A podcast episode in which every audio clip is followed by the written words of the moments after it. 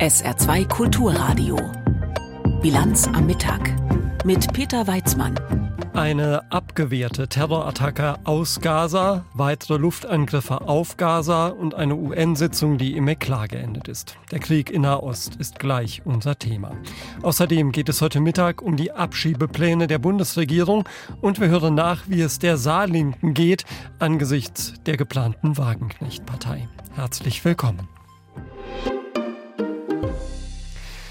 Es sind immer noch kleine Schritte, mit denen Hilfsgüter für die Zivilbevölkerung im Gazastreifen eintreffen. Güter eines vierten Konvois aus 20 Lastwagen haben in der Nacht nach ägyptischen Angaben die Grenze passiert.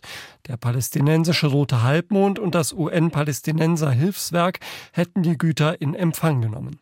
Israels Armee hat nach eigenen Angaben wieder mutmaßliche Terroristen und die Infrastruktur der Hamas im Gazastreifen angegriffen. Außerdem hätten Israels Streitkräfte einen Kommandeur der Hamas getötet. Der sei für zahlreiche Terroranschläge gegen israelische Zivilisten und Soldaten verantwortlich gewesen. Israel wiederum wird auch weiterhin aus Gaza beschossen und konnte einen weiteren Terrorangriff auf sein Gebiet offenbar verhindern. Jan-Christoph Kitzler. Auch am Morgen hatte es im Süden des Landes wieder Raketenalarm gegeben. Gestern Nacht hatte die israelische Armee einen weiteren Versuch von Terroristen aus dem Gazastreifen vereitelt, auf israelisches Gebiet zu kommen. Im Nordwesten des Gazastreifens hatte es deswegen Alarm gegeben. Armeesprecher Hagari rief die Bevölkerung auf, wachsam zu bleiben. Wir stellen einen Rückgang des Raketenbeschusses aus dem Gazastreifen fest, aber die Zivilbevölkerung muss dennoch wachsam bleiben. Aus Erfahrung versucht der Feind uns zu ermüden, aber es gibt noch immer Raketen aus dem Gazastreifen und wir müssen wachsam bleiben. Unsere Verteidigung ist nicht hermetisch. Israel greift auch weiterhin Ziele im Gazastreifen aus der Luft an. Dort ist die humanitäre Lage weiter prekär. Darauf hatte gestern auch Palästinenserpräsident Mahmoud Abbas hingewiesen, dessen Autonomiebehörde Teile des Westjordanlandes und nicht den Gazastreifen kontrolliert. Bisher hat er den Terror der Hamas noch nicht explizit verurteilt, sondern nur von zivilen Opfern auf beiden Seiten gesprochen. Gestern bei einem Treffen mit dem französischen Staatspräsidenten Macron in Ramallah betonte er die Opfer auf palästinensischer Seite. Unsere Leute sind die Opfer einer barbarischen Aggression der israelischen Kriegsmaschinerie. Wir fordern einen vollständigen Waffenstillstand und ständige humanitäre Korridore, damit medizinisches Material, Essen, Wasser, Strom, Treibstoff und andere grundlegende Dinge in den Gazastreifen kommen. Wir betonen, wir lehnen die Vertreibung von Palästinensern nach außerhalb Palästinas ab, ob nun aus Gaza oder dem Westjordanland. Die Vereinten Nationen und Hilfsorganisationen bestätigen, dass die humanitäre Lage im Gazastreifen weiter äußerst angespannt ist. 59 Lkw mit Hilfsgütern sind in den letzten Tagen über die Grenze zu Ägypten gekommen, mit Wasser, Nahrung und medizinischem Material. Was weiter fehlt, ist Treibstoff, der unter anderem für den Betrieb von Krankenhäusern und Wasserpumpen benötigt wird. Israels Armeesprecher Hagari erläuterte, warum der weiter nicht kommt. Delek es kommt kein Treibstoff in den Gazastreifen, denn die Hamas nutzt ihn für ihre militärische Infrastruktur.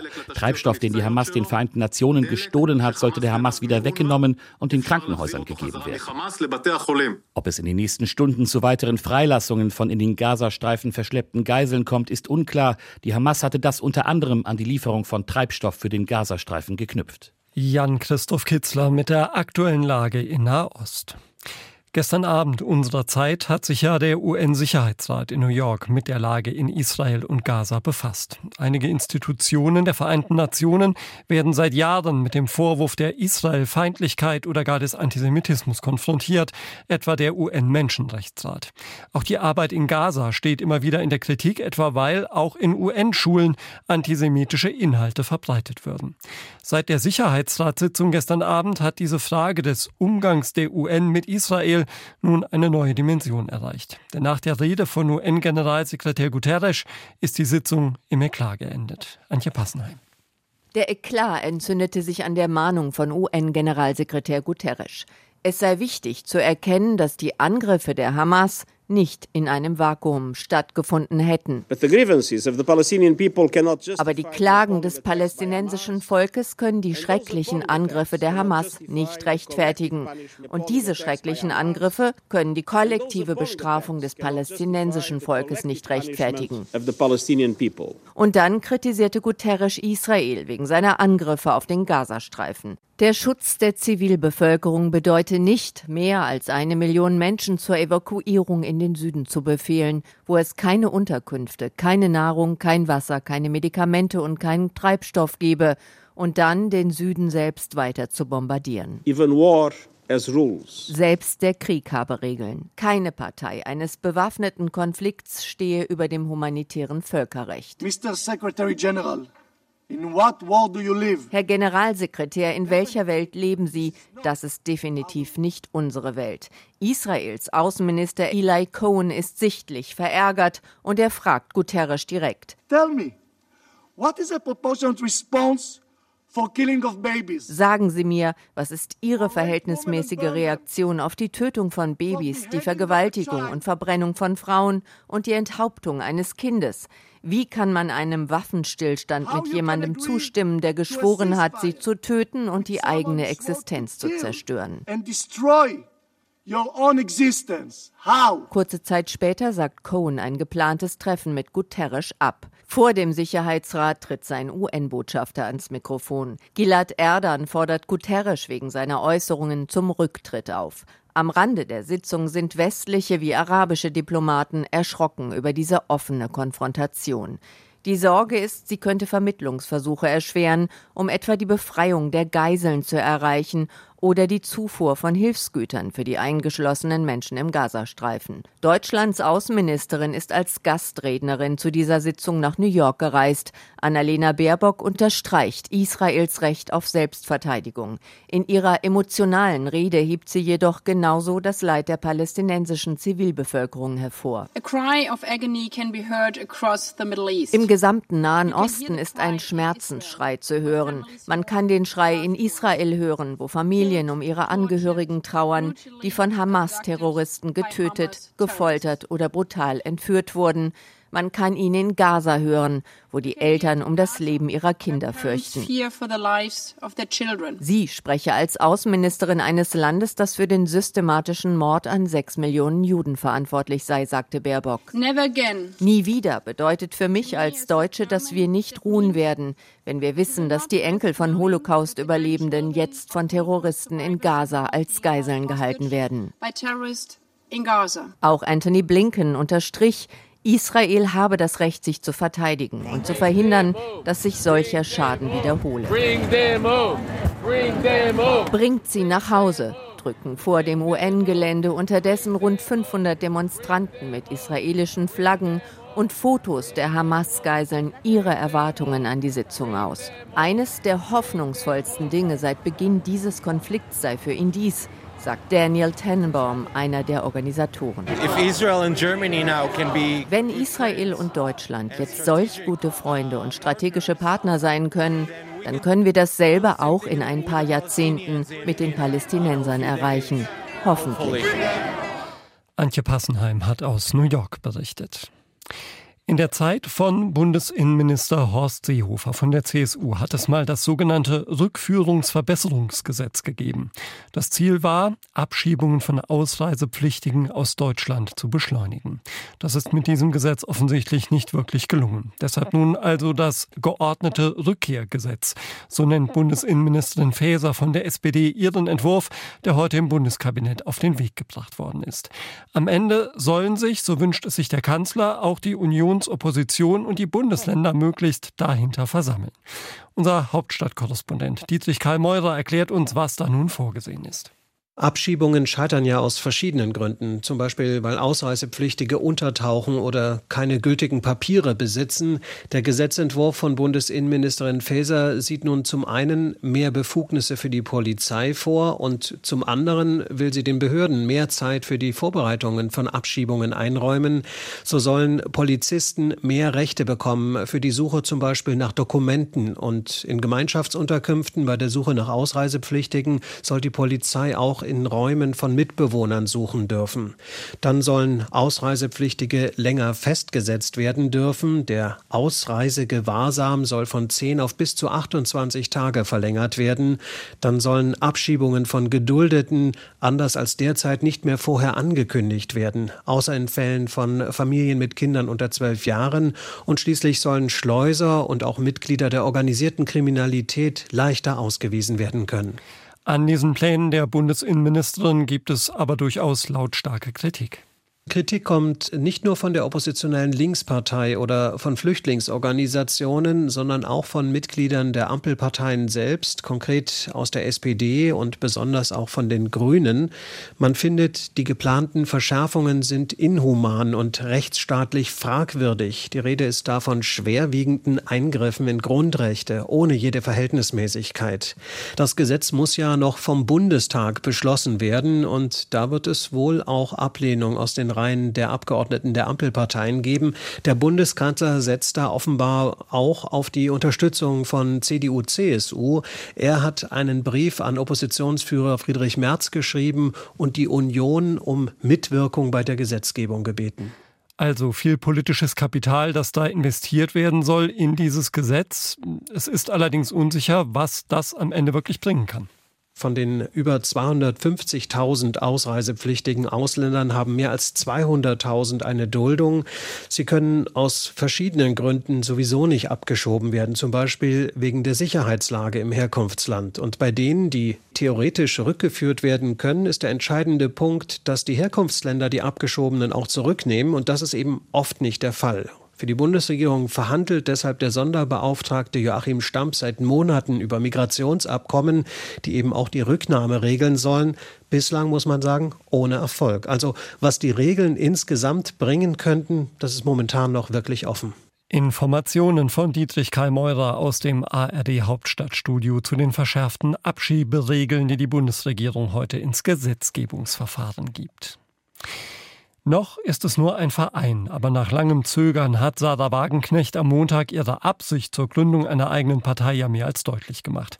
Für die Linke im Bundestag wird das dann wohl das Ende des Fraktionsstatus bedeuten und bei den nächsten Wahlen eine Konkurrenz aus dem dann einst eigenen Lager. Wenn Wagenknecht es denn wirklich schafft, bundesweit entsprechende Strukturen aufzubauen. Wie die ohnehin nicht gerade im roten Glanz erstrahlende Linke im Saarland mit der drohenden Konkurrenz umgeht, das hat Denis Friemann bei der Kommunalpolitischen Konferenz der Saarlinken in Wattgassen erfragt auch wenn es, wie der Name Kommunalpolitische Konferenz schon sagt, eigentlich um die Politik vor Ort und den Wahlkampf für die Kommunalwahlen im nächsten Jahr gehen sollte, beschäftigte natürlich auch die Saarlinken die Causa Wagenknecht. Man sollte in diesen stürmischen Zeiten doch eigentlich zusammenstehen, so die saarländische Landesvorsitzende Barbara Spaniol bei ihrer Eröffnungsrede. Wie ihr wisst, haben einige sich anders entschieden. Sie wollen halt eben eher spalten statt einen das ist bedauerlich, aber ich sage euch, wir Saarlinken, wir lassen uns davon nicht aufhalten. Der Bundesgeschäftsführer der Linken, Tobias Bank, geht sogar noch einen Schritt weiter. Die Linke ist schon oftmals totgesagt gewesen und sie hat sich immer wieder aufgerappelt. Und alle, die jetzt äh, mit Sarah Wagenknecht mitgehen, das ist doch alles keine Überraschung. Wir nutzen jetzt diese Chance, um wieder deutlich zu machen, dass wir uns nicht nur mit uns selber beschäftigen. In seiner Rede vor den gut 100 linken Mitgliedern, die gestern Abend ins Deutsche Zeitungsmuseum in Wattgassen gekommen sind, spricht er von einem Befreiungsschlag. Seit über einem Jahr, seitdem die Gerüchte um Sarah Wagenknecht und die Gründung ihrer eigenen Partei in Umlauf kamen, sei er nur noch zu diesem Thema befragt worden.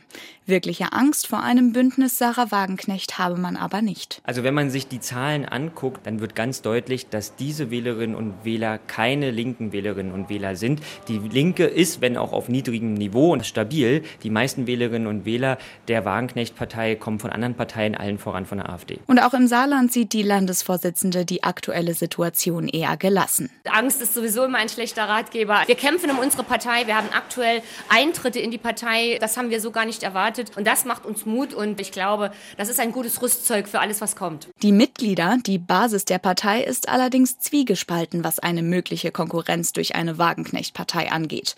Denn trotz aller Zuversicht stellt sich die Frage, hat die Linke, die bei den letzten Wahlen keine guten Ergebnisse erzielt hat, mit einer Konkurrenz aus den eigenen Reihen überhaupt eine Chance? Also für mich ist es keine Konkurrenz. Ich denke, das muss ich erst mal behaupten.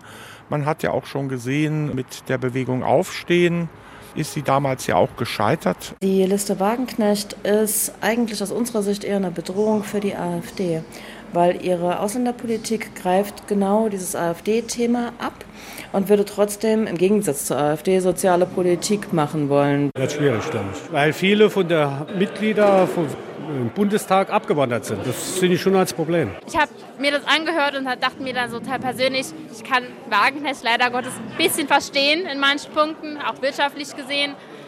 Ja, da wird sich das Ganze wohl spalten. Jetzt wolle man sich im Saarland erstmal konsolidieren, also die Basis festigen und dann auf die Kommunalwahlen im nächsten Jahr konzentrieren. Wir haben ein klares Profil im Bereich der Bildungspolitik gegen den Kita-Notstand, Lösungen gegen das Krankenhaussterben. Und da sind wir also gut strukturiert vor Ort und das wird unser Fund sein, wenn wir in die nächsten Wahlen gehen. Gleichzeitig wird die am gleichen Tag stattfindende Europawahl aber vermutlich auch der erste Auftritt der neuen Konkurrenzpartei von Sarah Wagenknecht sein. Denis Friemann hat über die Stimmung bei der Saarlinken berichtet, hier in der Bilanz am Mittag auf SA2 Kulturradio. Wir machen hier gleich weiter mit dem nächsten Teil unserer Serie zur Situation in der Pflege. Heute schauen wir auf die Angehörigen. Jetzt aber erstmal Wichtiges in Kürze mit Tanja Philipp Murer. Die Stimmung in der deutschen Wirtschaft hat sich erstmals seit einem halben Jahr verbessert. Das hat das Wirtschaftsforschungsinstitut IFO mitgeteilt. Demnach stieg das Geschäftsklima im Vergleich zum Vormonat um über einen Punkt. Das ist deutlich mehr als von den befragten Unternehmen erwartet. Weiterhin gut laufe es in der Tourismusbranche, schlecht dagegen im Maschinenbau und in der Elektroindustrie. Laut einem Sprecher hat der eskalierende Nahostkonflikt noch keine Folgen Folgen für die deutsche Wirtschaft.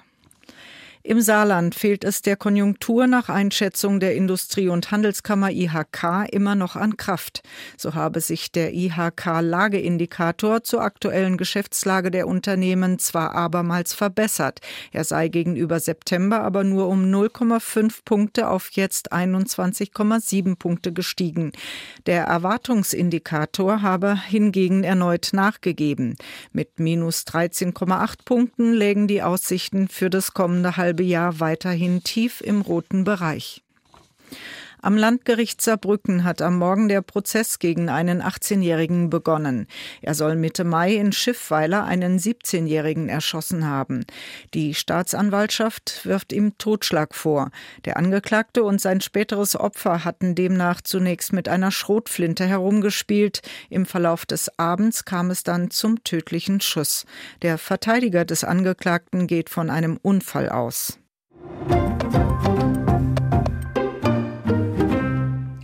Etwa fünf Millionen Menschen in Deutschland sind pflegebedürftig. Die meisten werden zu Hause von ihren Angehörigen gepflegt.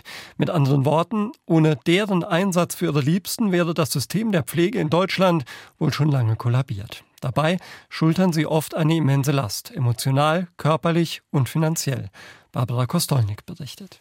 Die Pflegebevollmächtigte der Bundesregierung Claudia Moll spricht Klartext, wenn es um die Zukunft der Pflege in Deutschland geht gerade der Bereich der pflegenden Angehörigen, wenn uns diese Stütze wegbrechen sollte, dann aber gute Nacht. Finster wird es oft und schnell, wenn Angehörige pflegebedürftig werden. Denn in den allermeisten Fällen wird Pflege so lange aus dem Alltag herausgehalten, bis sie die Menschen eingeholt hat und damit unvermeidlich wird. Dabei müsste man sich nur einmal bewusst machen, wie wahrscheinlich Pflegebedürftigkeit im eigenen Umfeld ist, erläutert Lars Kilchert, Gründer des Internet- und Serviceportals pflege.de. Das ist ja fast bei 100 Prozent, dass man sich mit dem Thema Pflege im Alter auseinandersetzen muss.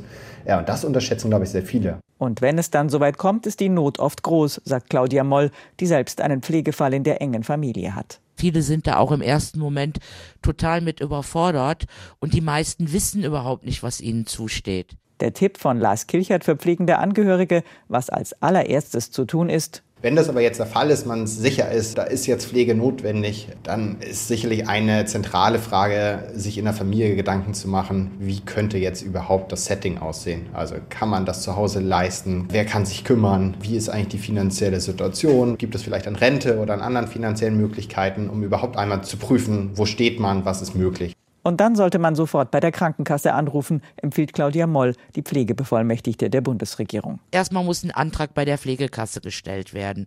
Dann sollte man sich sofort Zeit für eine Beratung nehmen. Antrag bei der Pflegekasse, damit der medizinische Dienst einen Gutachter vorbeischicken kann, der die zu pflegende Person untersucht. Je nach festgestelltem Pflegegrad gibt es Geld, das auch den Angehörigen zugutekommen kann. Hier ist jedoch auch wichtig zu wissen, sagt Lars Kilchert von pflege.de, dass die Pflege halt keine Vollkaskoversicherung ist. Es ist eine Teilkaskoversicherung. Es wird nur teilweise erstattet und man muss signifikant aus der eigenen Tasche Geld bezahlen. Das heißt, auch das Finanzielle muss gecheckt werden, wenn jemand pflegebedürftig wird und zum Beispiel in ein Pflegeheim muss. Die Kosten müssen die zu Pflegenden zunächst selbst tragen. Können sie das nicht, müssen die Kinder einspringen. Allerdings nur, wenn sie brutto im Jahr über 100.000 Euro verdienen. Nach einer Studie des Deutschen Instituts für Wirtschaftsforschung ist jeder und jede fünfte pflegende Angehörige von Armut bedroht. Wer Vollzeit pflegt, arbeitet zwar, bekommt dafür aber kein Geld. Das immerhin könnte sich ändern. Die Pflegebevollmächtigte der Bundesregierung plant in Deutschland ein Pilotprojekt wie im österreichischen Burgenland aufzusetzen. Dort werden pflegende Angehörige bezahlt. Die bekommen also einen Lohnersatz für ihre Pflege. Das Projekt könnte Schule machen, aber es muss auch finanziert werden. Und das ist längst nicht ausgemacht. Eines immerhin hat die Bundesregierung für pflegende Angehörige bereits verbessert, dass sie etwas mehr Zeit für die Pflege bekommen und zehn Tage im Jahr Pflegeunterstützungsgeld. Das sind etwa 90 Prozent des Gehalts. Ein bisschen analog zum Thema, wenn Kind krank ist und man sich als Mutter oder Vater kümmern muss, dass man dann frei bekommt und trotzdem bezahlt wird. Und das ist jetzt eine Möglichkeit, die nicht nur einmalig stattfindet, also für die initiale Pflegeorganisation, weil man schon gemerkt hat, dass das natürlich regelmäßig benötigt wird, sodass das jetzt jedes Jahr für zehn Tage möglich ist. Neben der Verhinderungs- und der Kurzzeitpflege, die man als Angehöriger ebenfalls in Anspruch nehmen kann, um einmal durchzuschnaufen, ist das immerhin ein weiterer Schritt zur Entlastung. Die Kollision zweier Frachter gestern früh zwischen Helgoland und Langeoog hat wohl fünf Menschen das Leben gekostet. Ein Seemann des untergegangenen kleineren Schiffes war ja schon gestern tot geborgen worden. Nach vier Vermissten wurde erfolglos gesucht. Jörn Pietschke. Nachdem die groß angelegte Suche nach den vier vermissten Seeleuten der Verity am frühen Morgen ergebnislos abgebrochen worden ist, rückt heute das Wrack in den Fokus des Krisenmanagements im Havariekommando. Was passiert mit der gesunkenen Verity und den 130 Kubikmetern Schiffsdiesel in ihren Tanks? Geringe Mengen Treibstoff sind bereits ausgetreten, das hat mir eben das Havariekommando bestätigt. Das Wrack liegt auf 30 Meter Tiefe am Rande des Fahrwassers. Das Seegebiet ist nach wie vor gesperrt. Das Ölsuchflugzeug aus Nordholz hat die Unglücksstelle auf der Suche nach Ölverschmutzungen bereits überflogen. Unterdessen ist der zweite Frachter Policy am frühen Morgen aus eigener Kraft in Cuxhaven eingetroffen. Mit Tagesanbruch wurden die Spuren der Kollision gesichert. Die 22-köpfige Besatzung soll psychologisch betreut werden. Die Unfallursache dürfte erst in einer Seeamtsverhandlung zu einem späteren Zeitpunkt geklärt werden. Kinder und Jugendliche, die endlos ins Smartphone starren. Das ist manchen Eltern ein Dorn im Auge und es ist vielleicht auch das Ergebnis einer geschickten Manipulation durch die großen Internetkonzerne. Das vermuten immerhin 30 US-Bundesstaaten, zumindest im Fall Meta, also dem Konzern, zu dem Facebook und Instagram gehören. Diese Bundesstaaten haben Klage eingereicht, weil sie glauben, dass Kindern und Jugendlichen geschadet wird, auch durch die teils zweifelhaften Inhalte. Katharina Wilhelm. Social Media is fueling a national youth mental health crisis. Social Media verstärkt mentale Gesundheitsprobleme bei jungen Menschen. Das wirft die Oberstaatsanwältin von New York, Letitia James, dem Meta-Konzern vor.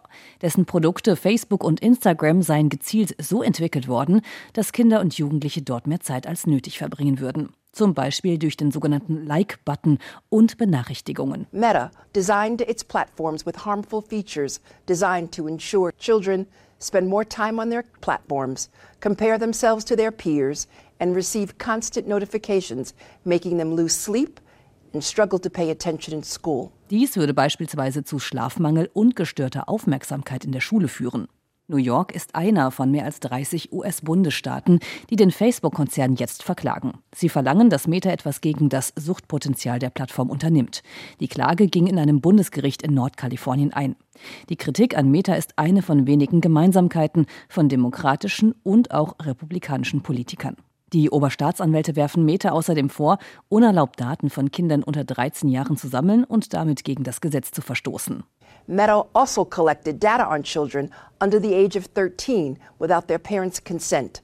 Violating child protection laws. Meta antwortete mit einem schriftlichen Statement. Man habe bereits diverse Möglichkeiten vorgestellt, mit denen Familie, Kinder und Jugendliche geschützt werden könnten, hieß es. Und weiter.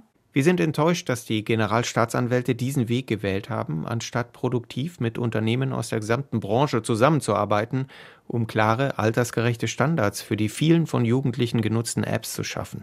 Der Konzern hatte in diesem Jahr unter anderem eingeführt, dass Teenager zugeschnittene Werbung beispielsweise aus den Bereichen Mode, Sport oder Ernährung reduzieren können. Dies berührt aber kaum das Grundproblem, das Psychologen, Lehrer oder Medienexperten seit vielen Jahren anprangern, dass Social Media zu Depressionen führen kann, weil sich Kinder und Jugendliche auf ungesunde Art und Weise miteinander vergleichen, dass sie Schönheitsideale verinnerlichen, für die sie hungern wollen, oder dass sie online gemobbt werden.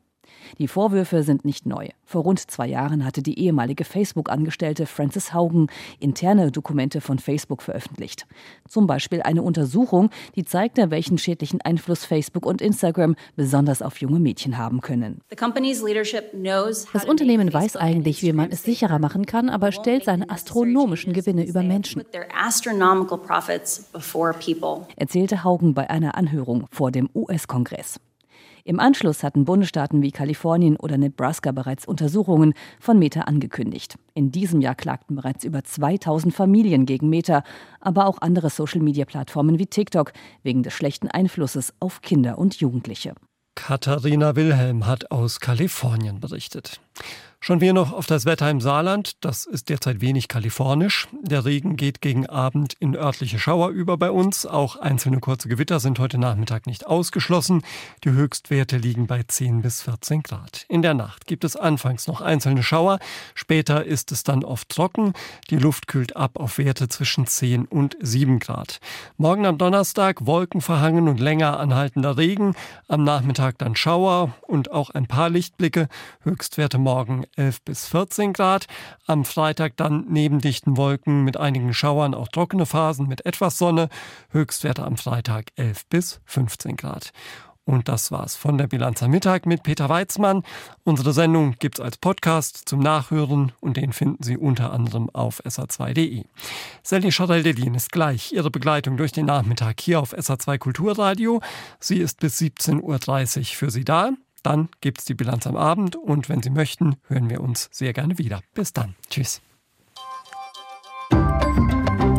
SR2 Kulturradio. Auslandspresseschau. Weltweit gibt es immer mehr Kritik am israelischen Vorgehen im Gazastreifen. Jetzt hat UN-Generalsekretär Antonio Guterres mit seiner Israel-Kritik einen Eklat im UN-Sicherheitsrat ausgelöst. Die italienische Corriere della Sera meint, Überall auf der Welt hat sich, abgesehen von kleinen Minderheiten, eine mächtige anti-israelische und zunehmend antisemitische Welle von besorgniserregendem Ausmaß erhoben. Eine Welle, die sogar auf dem Gipfeltreffen der Vereinten Nationen ihren Widerhall fand, als Generalsekretär Guterres den Vorfall mit 56 Jahren erstickender israelischer Besatzung in Verbindung brachte. Eine Ungeheuerlichkeit, Worte mit einem unleugbaren, rechtfertigenden Subtext. Und Guterres ist nicht allein. Auf der ganzen Welt folgen große Persönlichkeiten dem Modell Guterres und passen sich täglich mehr dieser beunruhigenden Sichtweise an. L'Humanité aus Frankreich schreibt Die internationale Gemeinschaft wird von einer Doppelmoral geleitet, die es ihr ermöglicht, Tel Aviv von dem zu befreien, was sie von Moskau in der Ukraine fordert, nämlich die Einhaltung des internationalen und humanitären Rechts. Am 16. und 18. Oktober wurden zwei Resolutionsentwürfe zu Gaza, die von Russland bzw. Brasilien unterstützt wurden, nicht angenommen. Gestern waren es die USA, die dem Rat einen neuen Resolutionsvorschlag vorlegen sollten. Sollte die Resolution nicht angenommen werden, müsste Washington morgen sein Veto vom 18. Oktober vor einer außerordentlichen Dringlichkeitssitzung der Generalversammlung, das heißt vor allen UN-Mitgliedstaaten, rechtfertigen. Die Gefahr besteht, dass die Differenzen zwischen dem Westen, der sich mit einem Land solidarisiert, das ungestraft Zivilisten bombardiert, und einem großen Teil der übrigen Welt erneut offen zutage treten. Die dänische Zeitung Politiken kommentiert die pro-palästinensischen Demonstrationen in zahlreichen Städten Europas. Es ist bedauerlich für die Palästinenser, dass es viel zu viele ihrer Freunde im Westen nicht schaffen, klar und eindeutig Abstand vom Terror der Hamas zu nehmen. Die wahren Freunde der Palästinenser sollten Blumen vor der israelischen Botschaft ablegen, um den jüdischen Opfern Respekt zu erweisen und sich klar und deutlich von der Hamas und ihrem Terrorangriff zu distanzieren. Der Konflikt hat viele Ebenen und viele Narben, doch die aktuelle Krise beginnt mit einem widerwärtigen Terrorangriff. Dies abzustreiten schadet der palästinensischen Sache, verschärft den Konflikt und vergiftet die Debatte. Das waren Auszüge aus Kommentaren der internationalen Presse, zusammengestellt von Benjamin Kirsch